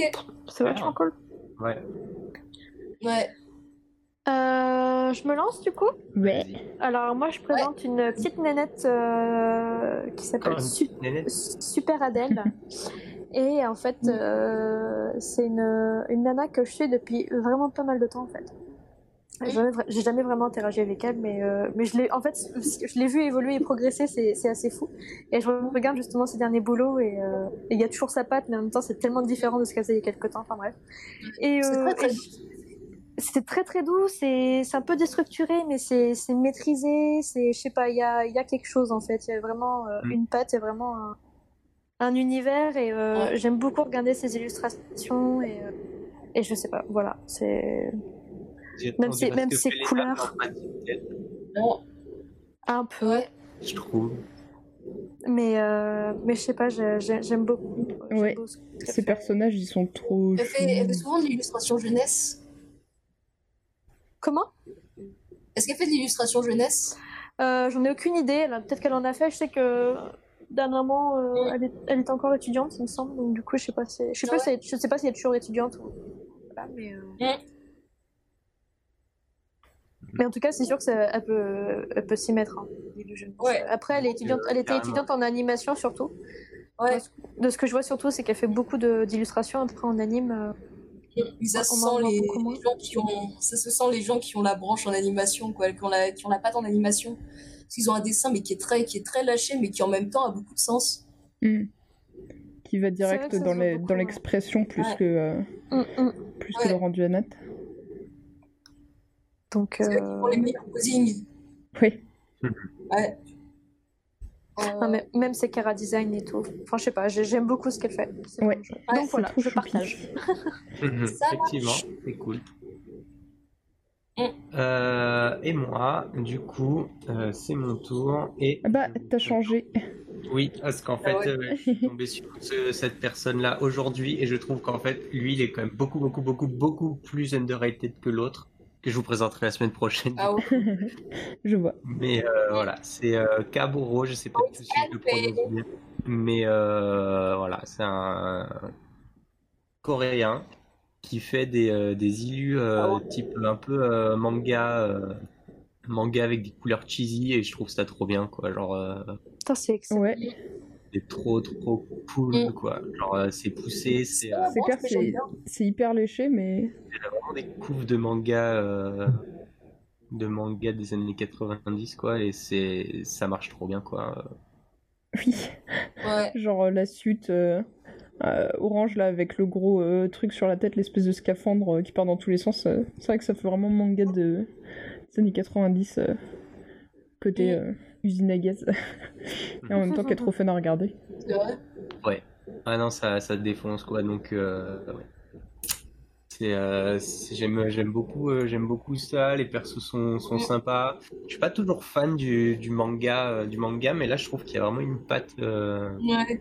une patte quoi. Surtout C'est- dans le manga, on a tendance à avoir des visages un peu stéréotypés, C'est mais ça, euh, c'est qu'en fait, euh, il y a pas mal de mangas où tu.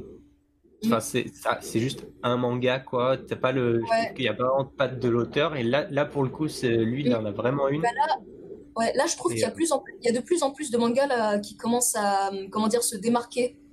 Ouais. Et Ouais. euh, je, je trouve que c'est bien parce que moi, c'est c'est longtemps ce qui m'a empêché d'apprécier le manga, c'est que du coup, j'arrivais Ouais. pas à faire la différence entre les, les dessins sur différents mangas. Et j'étais là, genre. Mais du coup, ouais, c'est toujours la même chose. En fait, euh, petit à petit, j'en découvre plein. Et, euh, et en, fait, ça. Après, je pense aussi que c'est la question de ce qui te touche ou pas, parce que quand t'aimes ça, par contre, tu vois très bien les différences entre les ça, différents. non mais le truc c'est qu'après euh, après après j'ai commencé à traîner en quand j'étais en prépa, j'avais beaucoup de, de gens qui étaient fans de, de Ouais. manga, de culture japonaise dans ma classe et tout. Du coup, ils m'ont fait découvrir des choses et là j'ai commencé à, à, à apprécier les à apprécier différents trucs et tout.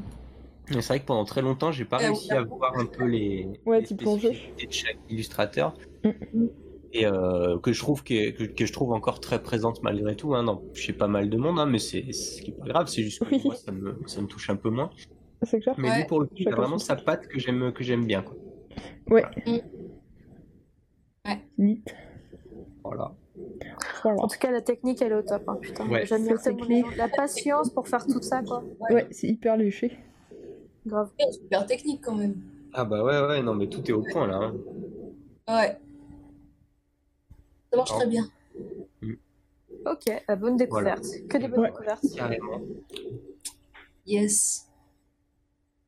Et ben, Euh, Ouais, bah du coup, en tout cas, euh, merci Isis d'avoir euh, accepté notre Ah bah, invitation. C'est Ouais. un plaisir. Et bah c'était un plaisir pour nous aussi. Oui, euh, tout à fait. J'es- J'espère que nos auditeurs auront aussi apprécié. En tout cas, pour tous les liens qu'on a énoncés, vous les retrouvez dans la description. Ouais. Et euh, alors, Ouais. ouais, donc on a aussi Instagram, on a Discord, on a l'adresse Gmail au cas où si vous voulez un passer un petit coucou. Twitter et tout. Ouais. Twitter aussi. Euh, Enfin, suivre Ouais. euh, les sorties et tout. Et puis, C'est oui, ça. n'hésitez pas à. à- voilà. euh, C'est ça. Ouais. En espérant que ça vous ait plu. Et puis, euh, du coup, à de prochains épisodes. À très suite, bientôt. euh, la suite dans de prochains épisodes. Bye! C'est ça. Salut